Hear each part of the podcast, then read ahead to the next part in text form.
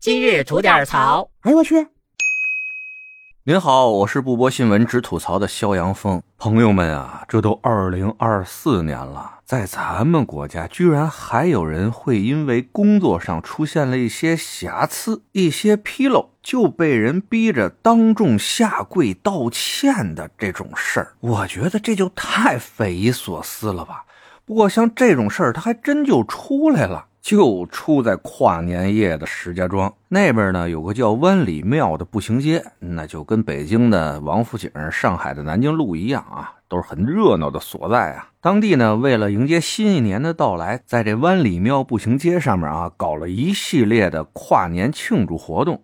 其中呢，有一项就是无人机表演，想必大家也知道啥意思，就是拼字、拼画、拼图形什么的嘛。虽然啊，咱说着简单，但人说实话，这正经是一高科技的活儿而当天呢，现场的人非常的多呀，天上还有不少的氢气球，以及一些当地市民自己拿过来飞的那种无人机。受这些情况的影响吧，这无人机表演的负责人啊，经过两个多小时的调试和沟通，最后呢，还是出于安全的考虑，无奈的取消了这次表演。在场等候了多时的观众们呢，也是相当的遗憾啊。您想想，这大冷天的，又是跨年的这喜庆日子哈，溜溜在外面等了一个多小时、俩小时，最后想看的还没看上，这搁谁也得不痛快。赶上我这样皮爆嘴碎的，没准还得叨叨他两句呢。早干嘛来了？没这金刚钻就别揽着瓷器活。之前没想到今天晚上会这种情况吗？那干嘛要安排呀？对不对？哎，说他两句，然后完事儿，回头咱找地儿喝酒去了，也就散了。可那天在现场啊。就有人真较开劲了，围着不走，冲着里边就骂。甚至在这个表演的负责人站出来跟大家道歉的时候啊，我还在那视频里边清清楚楚的听见一个至少是上点岁数的女性的声音，在那喊：“让他跪下，让他跪下道歉。”旁边还有人跟着起哄啊。中间道歉那位，我也不知道这老爷们儿怎么想的，听着这话，咕噔就给跪下了。我当时看着就心里就琢磨过了过了啊，这真过了，不至于的。这个咱们可谁想到啊，刚才那个喊着让负责人下跪道歉那个女性声音啊，又接着喊啊，他一人跪不行，让他们都出来跪下道歉。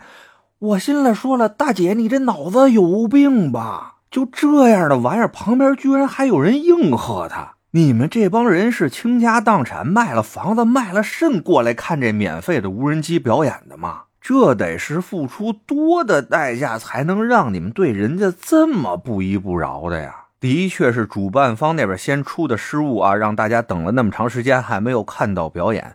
但是大家想一想，咱们生活中、工作中这一辈子，谁没犯过点错？谁没出现过点失误？更别说人家这还属于事出有因呢。怎么着啊？就算准了，现在是和谐社会，你说这种话，人家不能大嘴巴撤你，逮着蛤蟆非挤出脑白金来往死里捏是吗？还动不动的让人下跪道歉，没人告告这号人，大清国早亡了吗？我还发现啊，像这种人真不是个例，但分让他们占着点理，那完蛋了，世界毁灭吧！扯着他们那大驴嗓子，且嚷嚷的没完没了，不让他们觉得自己占着便宜了，那这事儿不算完啊！就像那哈尔滨冰雪大世界坐不上滑梯、坐不上摩天轮喊着退票的，还有那火车上面听着小小孩哭闹顿时能疯的那主，还有那坐飞机的啊，直说前排敢把座椅靠背往下倒，就跟刨了他们家祖坟似的，那就不活了，必须跟前面死磕呀！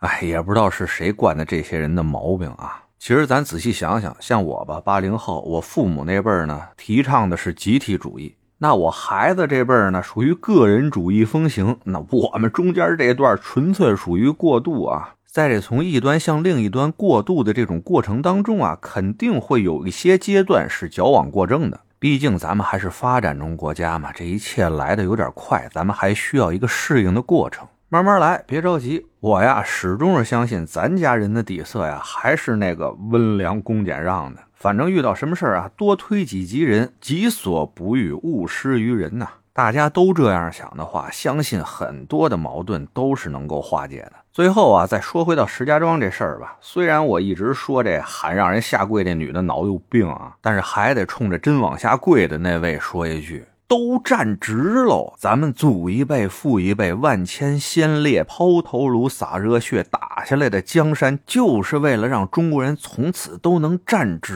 喽，不用再跪下。四九年，老人家在城楼子上不就说了吗？中国人民从此站起来了。怎么这到今儿遇着啥事儿又跪回去了呢？这不合适啊！除了咱自己家的至亲长辈以外，这别瞎跪，别瞎跪，不合适。您说对不对？得嘞，我是每天陪您聊会儿天的向阳峰。您要是没聊够的话啊，咱那还长节目呢，叫左聊右侃啊，是讲一些奇闻异事的。您得空也过去听听呗。我先谢谢您了，今儿就这，回见了您呢。